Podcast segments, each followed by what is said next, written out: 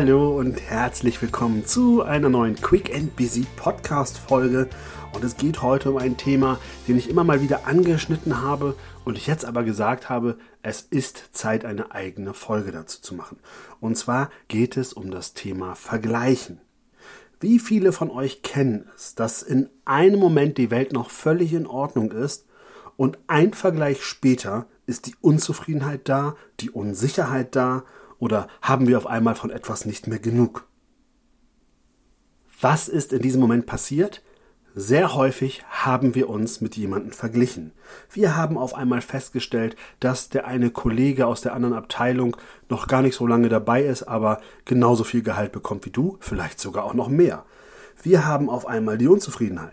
Wir haben dann auf einmal festgestellt, dass wir vielleicht bei einem Thema gar nicht so tief drin stecken wie andere und auf einmal fühlen wir uns selber nicht mehr wohl damit und fühlen uns unsicher. Wir haben auf einmal festgestellt, dass unser Nachbar einen Fernseher hat, der ja wahnsinnig cool und neu ist und viel mehr kann als dein Fernseher. Du hast festgestellt, dass deine Freundin eine Tasche hat, die so schön ist und so schick ist, dass du mit deiner Tasche daneben vielleicht gar nicht mehr so cool aussiehst und so weiter und so fort. Ich denke, viele von euch kennen dieses Phänomen. Ich muss ganz ehrlich sagen, ich habe es am eigenen Leibe schon oft erlebt, dass ich dann verglichen habe und gedacht habe, mm, oh, jetzt muss ich hier aber nochmal nachsteuern oder mm, mm. allerdings eine Sache ist in der Regel immer passiert. Es ging mir danach schlecht. Und in meinem Bekanntenkreis hatte ich das auch. Ich habe einen Freund gehabt, der musste immer, wenn die anderen was Neues haben, dann fühlte er sich immer im Zugzwang nachzulegen und er müsse mithalten. Er müsse auch materielle Dinge haben wie die anderen. Oder wenn der eine sagt, ich war da im Urlaub, dann musste er irgendwie probieren, da einen draufzusetzen und vielleicht auch ne, gerade Menschen, die vielleicht so Ende 20 sind und Anfang 30 und alle um einen herum gründen Familie, heiraten, kriegen Kinder und man selber ist Single. Oh, wie neidisch guckt man bitte dann auf die, die Familie gründen.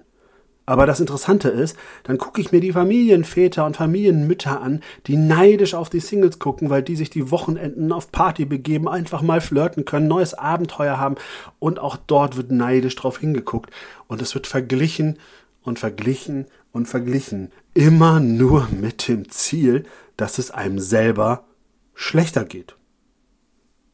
Eine Sache haben all diese Vergleiche gemein, denn sie sind in Wirklichkeit nicht vergleichbar. Du kannst nicht Äpfel mit Birnen vergleichen. Wenn du das tust, ist das unlogisch, was passiert. Du vergleichst eine Partnerschaft, Beziehung mit einem Single-Sein. Das ist gar nicht vergleichbar. Das sind zwei völlig alleinstehende Zustände.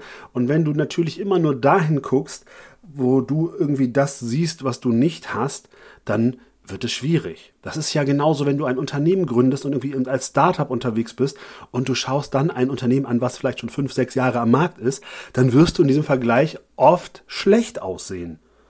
Weil du aber auch hier wieder Äpfel mit Birnen vergleichst. Du kannst jetzt nicht sagen, wenn ich heute losgehe, vergleiche ich meine Wegstrecke mit denen, die fünf Jahre unterwegs sind. Logisch, dass die Meilen weit voraus sind. Deshalb ist es hier wichtig, dass du für dich erstmal erkennst, dass wenn du Vergleiche nutzt, suche dir Personen, Unternehmen, Vergleichspersonen, die aber auch mit dir vergleichbar sind. Also ihr seid vielleicht gleichzeitig gestartet.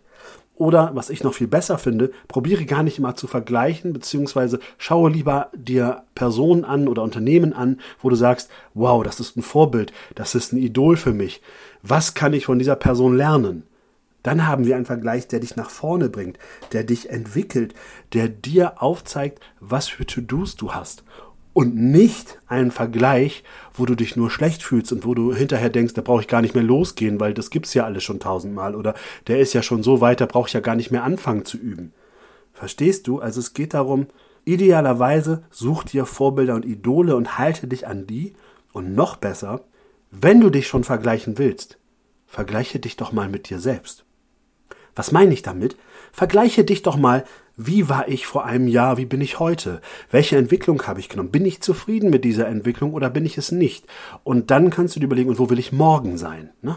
Also vergleiche dich mit dir gestern, heute und morgen, weil du bist die Person, die sich mit dir vergleichen darf. Aber vergiss bitte doch die Menschen da draußen, weil um die geht es nicht, es geht um dich.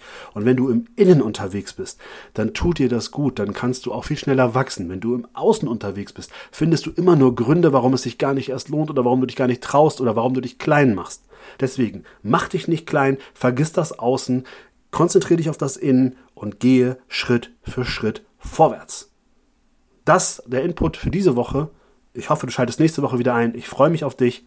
Bis dahin, alles Liebe, dein René. Und wenn dir diese Folge gefallen hat oder auch andere Folgen des Quick and Busy Podcasts, dann würde ich mich sehr über deine Weiterempfehlung freuen und über deine 5-Sterne-Bewertung bei Apple Podcast. Damit hilfst du mir, noch mehr Leute zu erreichen, damit wir gemeinsam an unserem beruflichen und persönlichen Erfolg arbeiten können. Vielen Dank fürs Zuhören und bis nächste Woche. Dein René.